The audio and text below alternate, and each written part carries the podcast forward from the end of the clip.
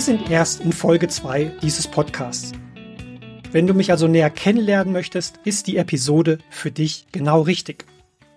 Ich bin Martin Werner und begrüße dich heute im Podcast Docs Go Swiss. Und heute stelle nicht ich die Fragen, sondern bin selber eingeladen. Katrin Moser hat mich für ihre LinkedIn Live-Show Herzensbusiness interviewt und du hörst Auszüge aus diesem Gespräch. Dort fragt sie mich unter anderem, warum ich diese Auswanderberatung und Personalvermittlung für Ärztinnen und Ärzte in die Schweiz anbiete, was für mich guter Personalumgang ist und was du als Ärztin oder Arzt in Weiterbildung beachten darfst, wenn du in die Schweiz möchtest. Viel Freude beim Zuhören. Wir sind wieder live, das erste Mal in diesem Jahr in meiner Show Herzensbusiness. Ich bin Katrin Moser, bin Karriereexpertin und helfe meinen Kunden dabei, ihre Traumstelle zu finden. Und ich lade ja immer Menschen ein, die schon ihr Herzensbusiness gefunden haben. Und ich finde es so unglaublich spannend, wenn die auch von ihrem Weg erzählen, wie sind sie dahin gekommen. Ähm, ja, es ist ja nicht immer alles ganz geradlinig. Und genau darüber wollen wir heute mit Martin Werner sprechen. Ja, total spannend. Eben Docs Go Swiss, da bin ich ja mal drüber gestolpert und dann sind wir über LinkedIn auch tatsächlich in Kontakt gekommen. Weil ich denke, das Thema, das, das, da befassen sich viele damit, aber du warst jetzt der Erste, den ich kennengelernt habe, der sich wirklich darauf spezialisiert hat, speziell Ärzten zu helfen bei diesem Schritt. Und eben, es gehört ja immer mehr dazu, als einfach eine Stelle anzunehmen in einem anderen Land. Es ist ja auch so, ich sag mal, die, das ganze Kulturelle und sich da einzugliedern und die, die Unterschiede auch ähm, kennenzulernen. Das ist dir ja auch so gegangen, weil du bist selber ja auch ähm, sozusagen ausgewandert in die Schweiz. Ne? und ähm, was ich ja auch super spannend finde, Martin, also wie bist du überhaupt dazu gekommen? Wenn ich als so meine Gäste frage, ist es ja oft ein langer Weg. Wie bist du zu dem gekommen, was du heute machst? Ja, da ist viel passiert ähm, auf dem Weg dahin. Ähm, ich würde mal sagen, so der, der Kerntenor in meinen vielen beruflichen Stationen war, ich wollte was machen, was Menschen hilft. Ich komme eigentlich aus der Bank, bin da mit 16 reingeschlittert, voller Euphorie, ähm, Schulzeit zu Ende. Die Euphorie endete dann, als ich ein Gespräch mit meinem Chef nach einem Jahr hatte und er mir mitteilte, ich wäre für den Job nicht geeignet und ich soll mal meine Lehre abbrechen. Und ich glaube, da habe ich so ein, ja, kann man da Knacks sagen, mit, mitbekommen, ja. dass ich einfach gemerkt habe, hey, wir, wir bringen so gute Fähigkeiten mit, jeder von uns.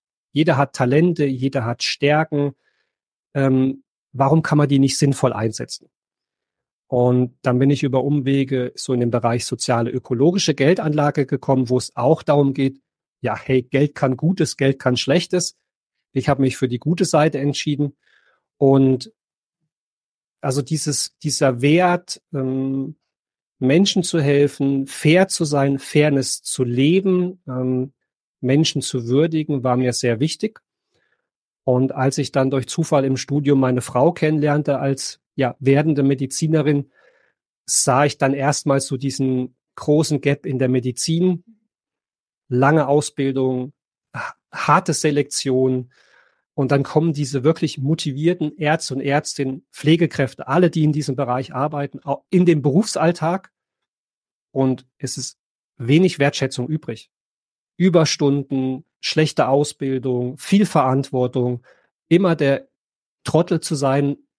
Es ist einfach eine extreme Belastung für in meinem Fall Ärzte und Ärztinnen die natürlich den Anspruch haben, Menschen gesund zu machen, aber teilweise in einem System landen, wo sie jeden Tag damit konfrontiert sind, das nicht zu können. Und als wir dann eben die Option mit der Schweiz erlebt haben, selber auch erfahren haben, dass die Schweiz Vorteile für Medizinerinnen bringt, kam mir, hey, wie Wunder zwischen Corona, wie so vielen die Frage, ist dieses ja. Angestelltenverhältnis das Ende meiner Karriere? Und da kamen dann so Zweifel auf, ob das der Fall ist. Zusätzlich kam bei mir dazu, ich habe ähm, eine schwere chronische Darmerkrankung diagnostiziert bekommen in der Schweiz, als ich gewechselt bin. Und es war auch für mich eine Option, in meinem eigenen Tagesrhythmus arbeiten zu können. Und ich sah also die Welt der Mediziner, die sich verändern wollen. Ich sah die Welt ähm, der Medizin in der Schweiz, bin selber den Weg gegangen, kann aus Erfahrung mit meiner Frau als Ärztin sagen, ja, was funktioniert und wir haben die Erfahrung gemacht, für unsere Familie, für unseren Sohn hat's perfekt gepasst. Meine Frau hat neulich gesagt, Martin, was wäre passiert, wenn ich in Deutschland geblieben wäre? Ich hätte meinen Sohn nicht groß werden sehen. Ich hätte mhm. immer am Wochenende einspringen müssen, Vertretungen machen müssen, etc. Und das war uns eben sehr, sehr wichtig.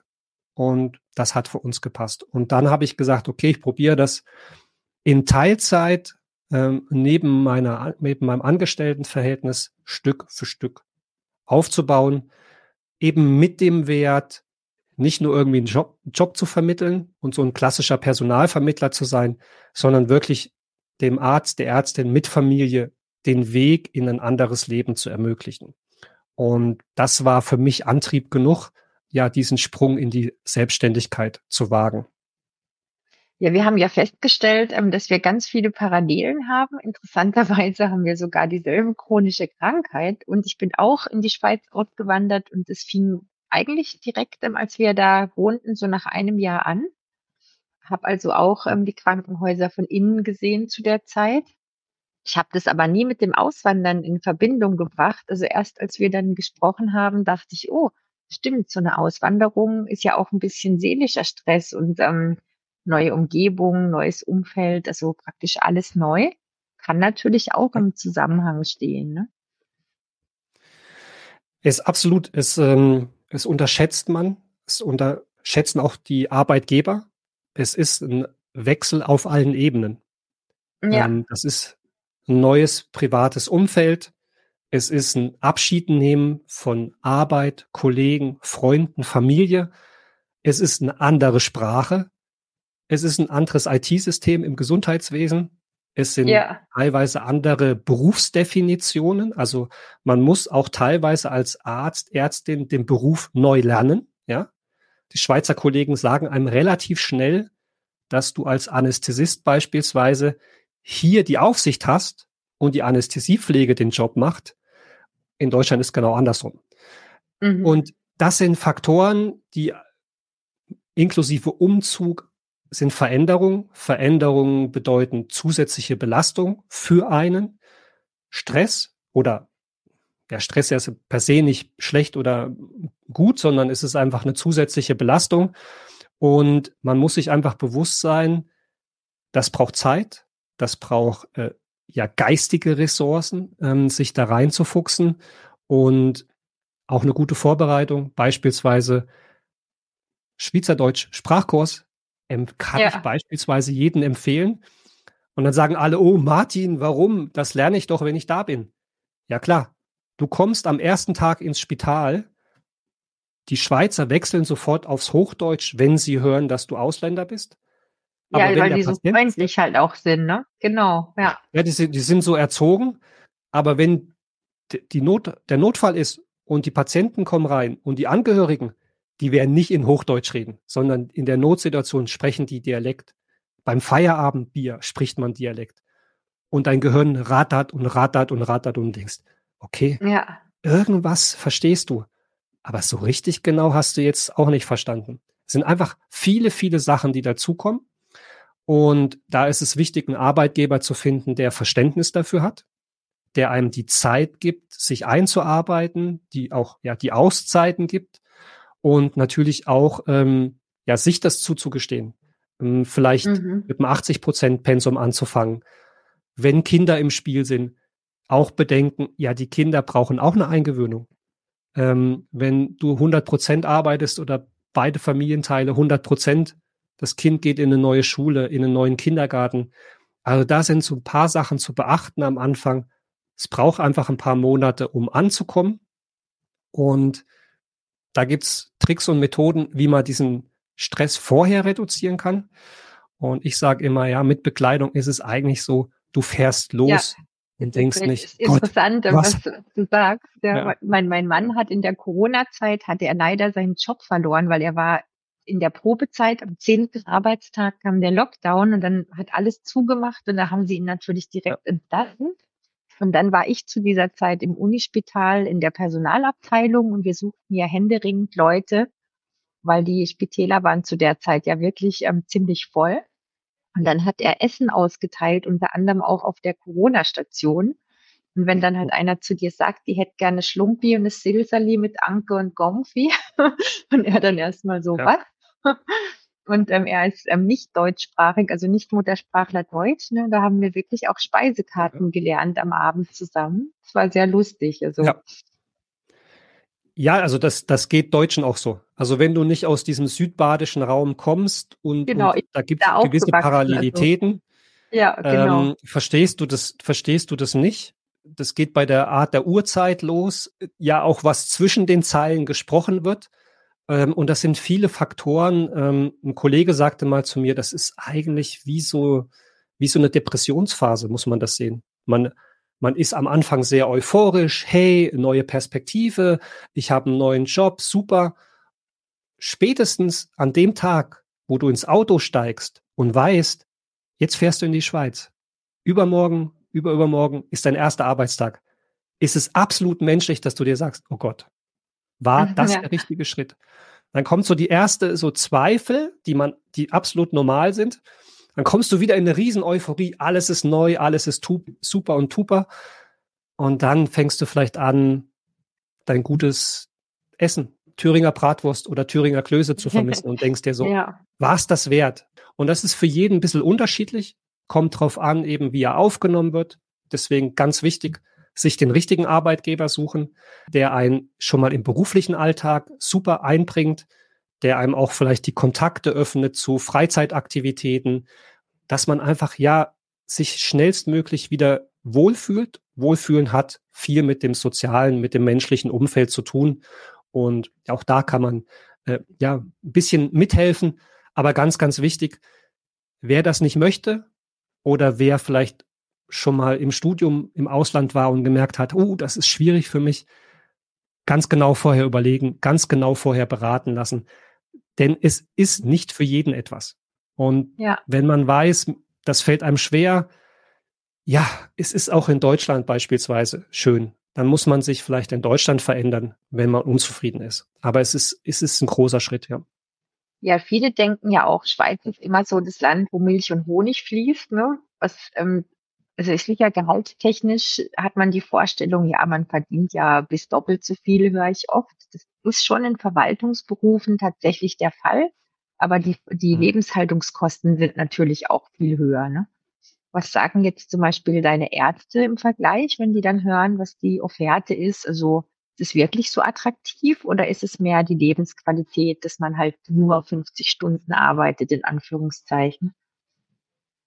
Ja, das ist das, das ganze Spektrum. Ähm, das ganze Spektrum. Die Frage ist, was ist davon dann realistisch?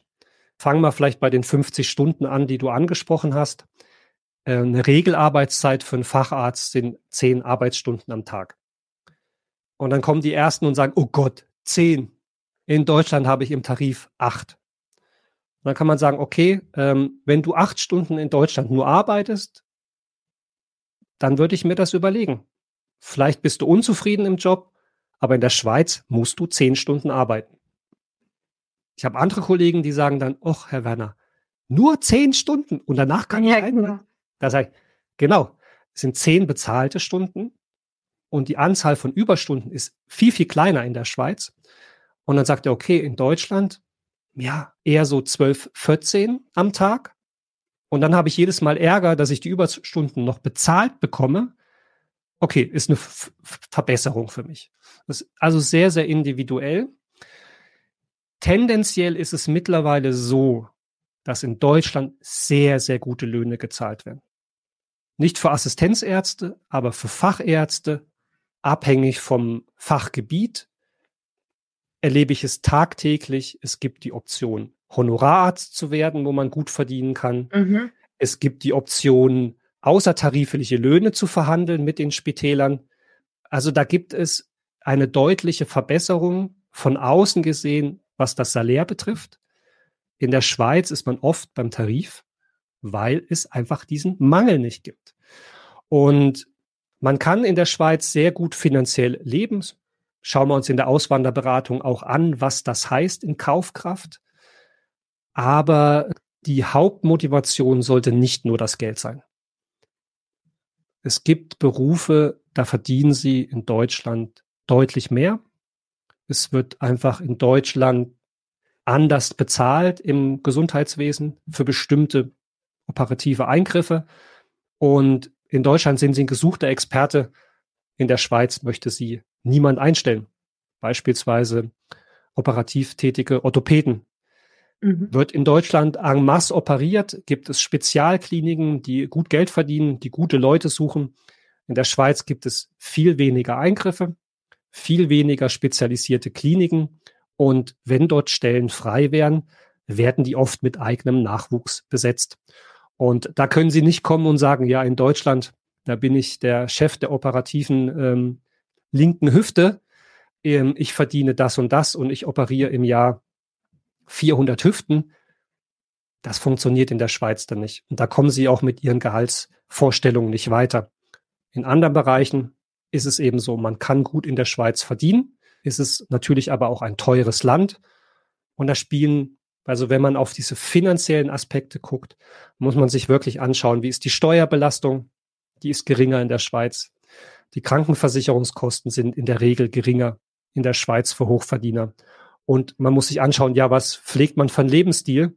Und dann kann man ungefähr eine Aussage machen, äh, bleibt es dabei, verbessert man sich oder ja, ist es Option auch in Deutschland zu bleiben, gar nicht so abwegig. Und ich erlebe das so 50-50 man kann den Wunsch haben, mehr Geld zu verdienen, ist absolut berechtigt, wenn der gepaart wird mit einer anderen Motivation. Ich möchte nicht nur Skifahren im Urlaub, sondern nach Feierabend möchte ich auf die Piste. Ja. Dann ist das einfach ein, ein extremer Motivator, auch die ganzen Hindernisse auf dem Weg ja auszuräumen, sich ähm, das Auswandern auch zuzumuten als Schritt. Und wenn es nur das Geld ist, wird das oft schwierig. Ja. Ich sehe ja auch, auch bei meinen Kunden, die, die so im Managementbereich sind. Also ich sag mal, wenn jetzt jemand schon 20 Jahre im Management ist, ist jetzt ist, ob du 200 oder 300.000 verdienst, ist zwar nice, aber es ist nicht so die Essenz des Lebens, ne? Und wenn aber jemand halt jung ist und, und möchte so den nächsten Karriereschritt und dann ist der natürlich hungrig auf Geld, hungrig auf Erfolg, ähm, hungrig weiterzukommen. Das ist dann eine ganz, vielleicht auch deshalb die Assistenzärzte, die verdienen ja in Deutschland wirklich schlecht. Ist man vielleicht ähm, einfach hungrig darauf zu sehen, wow, dort kann ich mich vielleicht entwickeln. Aber eben, ich glaube, wenn du schon Chefarzt bist, ähm, ist wahrscheinlich das Finanzielle nicht jetzt die, die erste Prio. Genau, also es sind einfach verschiedene Faktoren. Als junge Assistenzärztin, du hast vielleicht noch keine Familie, du bist noch ungebunden, das Wichtigste für dich ist, eine gute Ausbildung zu bekommen, weil du weißt, die Ausbildung hilft dir dein ganzes Leben. Dann ist es natürlich absolut attraktiv, in die Schweiz zu gehen. Finanziell auch. Du kommst mit wenig klar. Du wirst in der Regel mit, mit einem Sparbatzen zurückkommen als Assistenzarzt oder Ärztin. Was ich sehe, klar, sind so diese Leitungsfunktionen, die in Deutschland in der Regel, wie gesagt, außertariflich bezahlt werden. Was, was ein Thema ist, das andere Thema ist einfach die Art und Weise, wie Schweizer Spitäler aufgestellt sind. Viele, viele Spitäler sind kleiner als deutsche Spezialkliniken, haben geringere Fallzahlen und das heißt, man sucht Generalisten. Und Generalisten, ich nehme ein klassisches Beispiel, in der Frauenheilkunde können Sie in Deutschland in Kliniken arbeiten und Montag bis Freitag operieren. Sie haben keinen Spätdienst, Sie haben keinen Nachtdienst, Sie haben keinen Wochenenddienst. Sie haben mal eine Bereitschaft, wenn ein Notfall ist zum Operieren, ja, aber Sie haben einen geplanten Alltag von Operationen. Das kann man in Deutschland verhandeln, das kriegt man auch zugesprochen, weil es gibt in der Klinik genug Operationen von Montag bis Freitag, um sie zu bezahlen. In der Schweizer Klinik ist das anders. Da haben sie vielleicht zwischen 700 und 1300 Geburten. Sie haben auch einige Operationen. Sie haben auch noch das Brustzentrum dabei. Aber sie haben nicht die Fallzahlen, einen einzelnen Operateur von Montag bis Freitag mhm. operativ auszulasten, sondern der muss auch noch die Geburtshilfe mit abdecken oder woanders mit aushelfen. Und das ist das Fachliche. Also kann man zum Beispiel Geburtshilfe nach zehn Jahren OP noch machen? Die andere ja. Frage ist, möchte man das noch? Denn dummerweise werden Kinder auch nachts und am Wochenende und am frühen Morgen geboren. Sprich, man hat Dienste. Und das ist natürlich wenn ich jetzt ein leitender Arzt bin, bin ich nicht mehr 30, der junge Assistent, der familiär ungebunden ist, sondern ich habe vielleicht Kinder zu Hause, meine Frau kommt mit, mein Ehemann kommt mit, ich möchte Zeit für die Familie haben und am Wochenende einfach frei haben. Mhm. Und äh, ist es einfach so, man könnte dieser Person sehr, sehr viel Geld anbieten, aber sie würde trotzdem einen Job haben wollen ohne Nachtdienst. Und in der Schweiz ist es einfach so, wenn Sie ein kollegiales Team haben, was in der Schweiz absolut groß geschrieben wird. Sie sind im Team, alle ziehen an einem Strick. Es kann Ihnen keiner eine Ausnahme genehmigen. In dem Moment, wo Sie, ich sage mal, als leitender Arzt der operativen Gyn kommen und Sie sind der Einzige, der keine Nachtdienste hat, dann bricht das System auseinander. Dann wollen die anderen das auch haben. Und das sind Punkte, ja, da muss man schauen, was, was für Vorstellungen hat man und was ist einem das wert?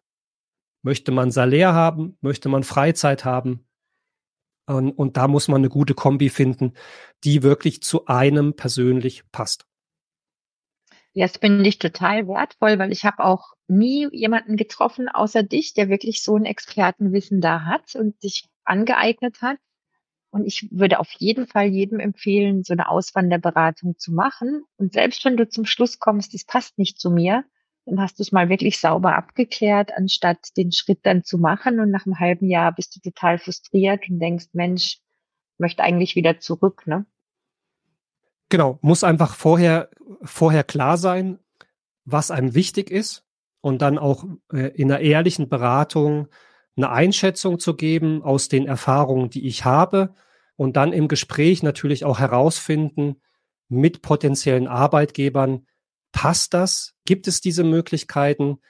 Wie fühlt sich das auch an, wenn, äh, wenn ich vor Ort bin, wenn ich hospitieren komme und dann einfach auch nach, nach dem Bauchgefühl schauen, ist das was für mich oder suche ich noch nach was anderem? Ja. Ja, und ich denke, deine Dienstleistung ist auch extrem spannend für die HR, weil ich war ja selber HR im Spital und teilweise weißt du gar nicht genau, wie es in anderen Ländern läuft. Du gehst einfach davon aus, dass der weiß, dass der Nachtdienste hat, weil ich wusste jetzt auch nicht genau, dass es in Deutschland so anders ist. Ich hatte in meiner Abteilung zwar auch nicht viele Ärzte, aber ich sag nur, ähm, als HR, ich war jetzt vorher bei der Messe, ähm, beim Marketingunternehmen oder bei der Pharma und dann kam ich ins Spital heißt ja nicht, dass du einen riesen Background hast von der Medizin und wie das läuft in Spitälern.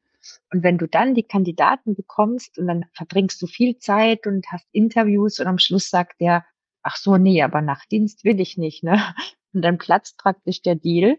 Und wenn der jetzt von dir kommt, weiß ich ja, dass du das alles schon erklärt hast und ähm, also dass der praktisch vorrekrutiert ist, ne? Ja, ich habe mit einem Spar, also ein HR-Leiter hat zu mir gesagt, Herr Werner, ganz ehrlich, ich kann das, also kann ich öffentlich im Team nicht sagen, aber ja, wann, wann dann Schweizer aus?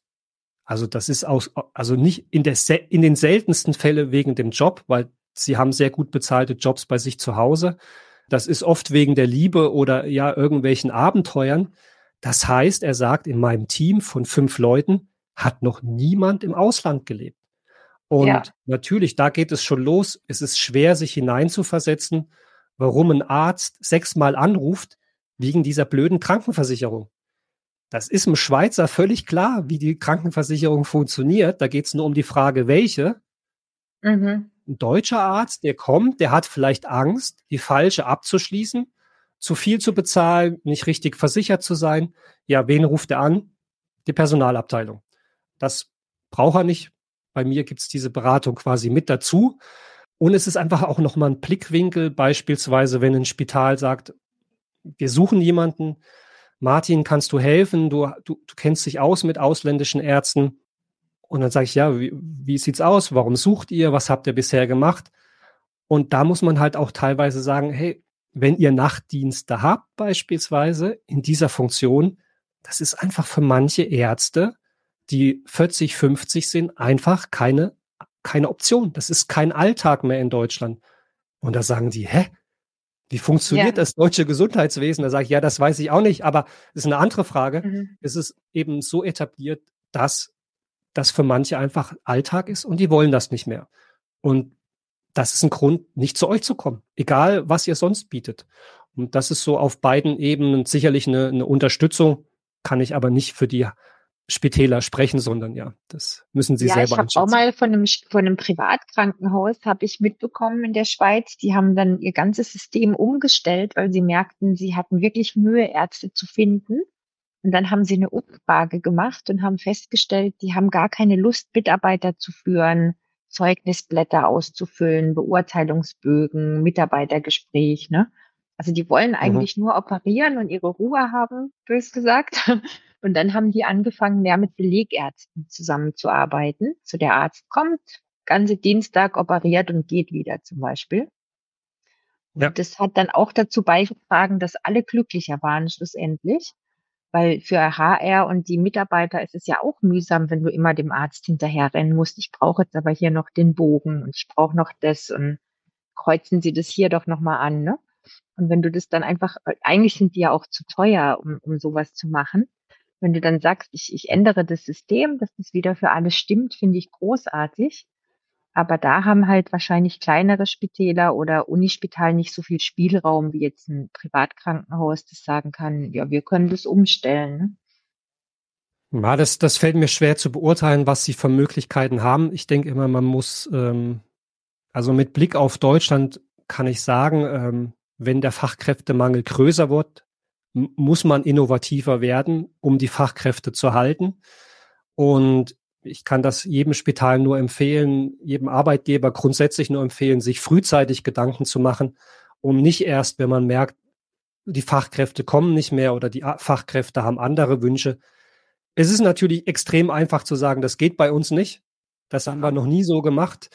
Ja, das hat vielleicht die letzten 50 Jahre nach dem Krieg so funktioniert, aber es ist eben heute anders. Es gibt andere Wünsche, bei der Belegschaft. Es gibt andere technische Möglichkeiten. Ich glaube auch Patienten kann man gewisse Dinge erklären. Wenn du einen Arzt haben möchtest, dann müssen wir vielleicht die Spielregeln ändern. Und es ist natürlich ein Riesenakt. Also da, ganz ehrlich, in, wenn du eine Abteilung umorganisierst, ich rede nur von einer Abteilung, nicht vom ganzen ja, Spital, wenn du dort Chefarzt oder Chefärztin bist, Wahnsinn. Du stehst zwischen den Stühlen, du hast eine Geschäftsführung vor dir, die sagt, okay, medizinisch läuft das richtig. Und dann hast du eine Geschäftsführung, die sagt, ja, betriebswirtschaftlich muss das Ganze auch noch funktionieren. Du hast eine HR-Abteilung, die sagt, na ja, das darf nicht alles unendlich Geld kosten. Und dann musst du deinem Team noch erklären, dass du was ändern möchtest, wo vielleicht im Team auch nicht alle begeistert sind. Also wer das macht, Hut ab. Das ist ein echt stolperiger Ste oder stolperiger Weg. Es gibt solche Beispiele, die dann aber auch zeigen, wenn du es einmal geschafft hast, wenn du die Mitarbeiter mitnimmst, wenn du es wirklich möchtest, die Mitarbeiterzufriedenheit geht rasant nach oben, Krankheitstage gehen runter, Fluktuation geht runter. Patienten spüren natürlich auch, ey, hier wäre ich gut betreut, empfehlen dich weiter. Aber es ist natürlich ein hartes, hartes Brett, ja. Ja, ja, in den Verkaufs- und Marketingaspekt muss man ja auch noch berücksichtigen. Also du musst ja auch die, die Hausärzte motivieren, dass die ihre Patienten zu dir schicken zum Operieren. Und es ist ja auch, ähm, ja, das sind viele Faktoren im Hintergrund, die man vielleicht so gar nicht bedenkt, damit ein Spital auch wirklich gut läuft. Ne? Ja, ich kann, also von der HR, von der Personalabteilung gesprochen, das sind ja oft die Buhmänner. Ne? Das, das muss man ja so sagen. Und ich muss sagen, ich glaube, das ist auch nur die halbe Wahrheit. Wenn ich jetzt eine Personalabteilung sehe, die aufgestellt ist, wie sie in der Vergangenheit aufgestellt wurde, da hat man Inserat geschaltet im Ärzteblatt, dann kam die ja, Bewerbung, genau.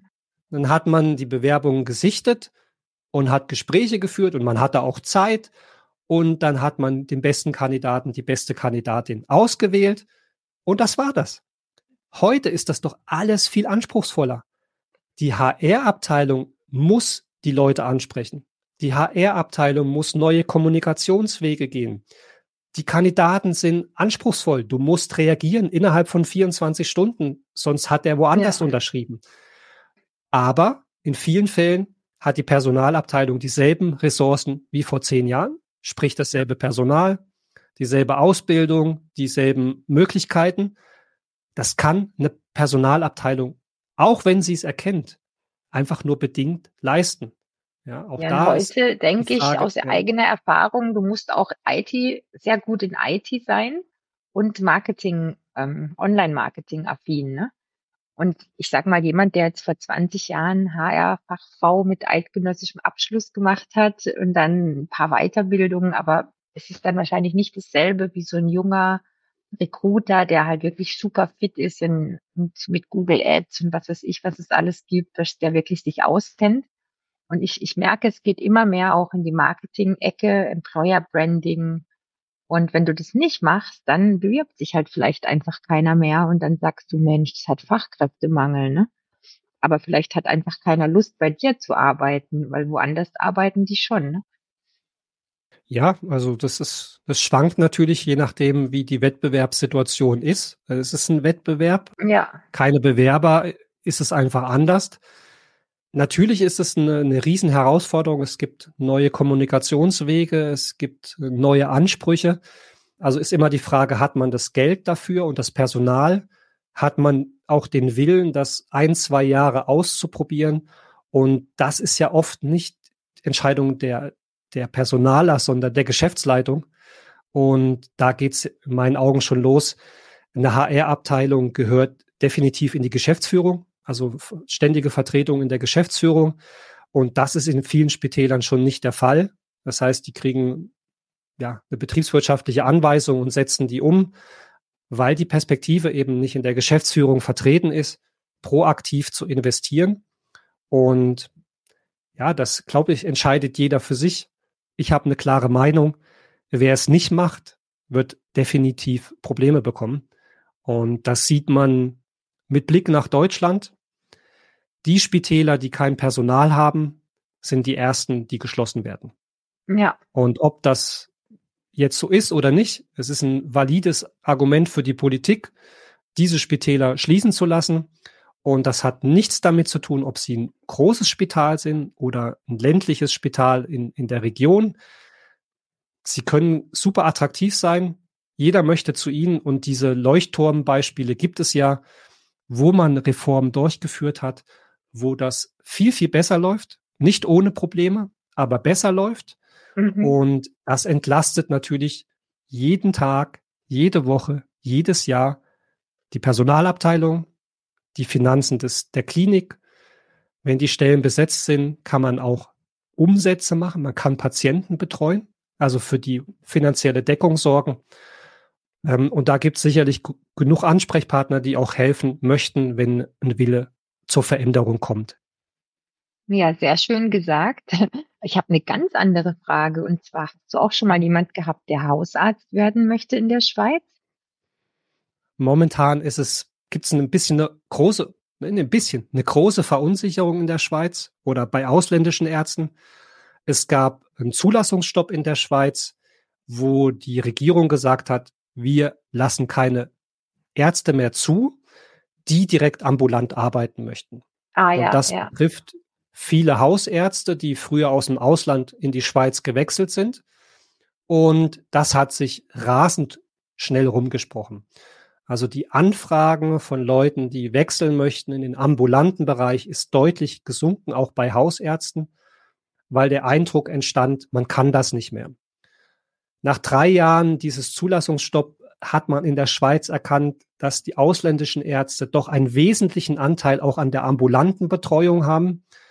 Und jetzt dürfen die Bundesländer, also die Kantone, wieder Ausnahmegenehmigungen machen für ambulante Tätigkeiten. Mhm. Und Hausärzte stehen da an der Liste nahezu an Platz Nummer eins. Also wenn Hausärzte oder Hausärztinnen wechseln wollen, gibt es auch Möglichkeiten, so eine Sondergenehmigung zu bekommen. Das hat sich einfach in den letzten Jahren etwas juristisch erschwert, ja. Genau, weil man vergisst irgendwie immer die Hausärzte, die sind aber auch so wichtig und ähm, da gibt es ja auch ländliche Gebiete, wo es wirklich zu wenig gibt. Ne? Von dem her dürfen die sich auch bei dir melden dann, oder? Ja, es gibt eine, eine schöne Geschichte von einem Praxisinhaber hier ähm, oder einer Praxisgruppe und die sagten, Herr Werner, Hausärzte aus Deutschland, das ist immer sehr schön. Die kommen zu uns und arbeiten und arbeiten und arbeiten und so nach drei, vier Monaten melden die sich dann in der HR und sagen, hey, was ist denn bei uns los? Dann wissen die immer nicht, was, was sie meinen. Und die kommen teilweise mit einer Taktung von 50 bis 100 Patienten pro Tag aus Deutschland. Ja. Eine Schweizer Praxis taktet so 20, 25 Patientenbesuche am Tag. Und das muss man dem deutschen Arzt dann wieder erklären, dass er hier Zeit hat, die Patienten ja. zu betreuen, sich mit dem Team fortzubilden, pünktlich Feierabend zu machen. Also das ist wirklich eine ganz andere Form der Patientenbetreuung, die natürlich viele Mediziner suchen. Denn jeder weiß, wenn du Zeit hast, dann kannst du dem Patienten zuhören, du kannst vielleicht auch herausfinden, was so hinter der Krankheit steht und das, das ist natürlich etwas, wo Händering gesucht wird in der Schweiz. Auch ähm, ja, genau. Kinderärzte, ja. alles, was Bereich Psychiatrie betrifft, ist nicht anders wie in Deutschland, sind sehr gefragte Gebiete.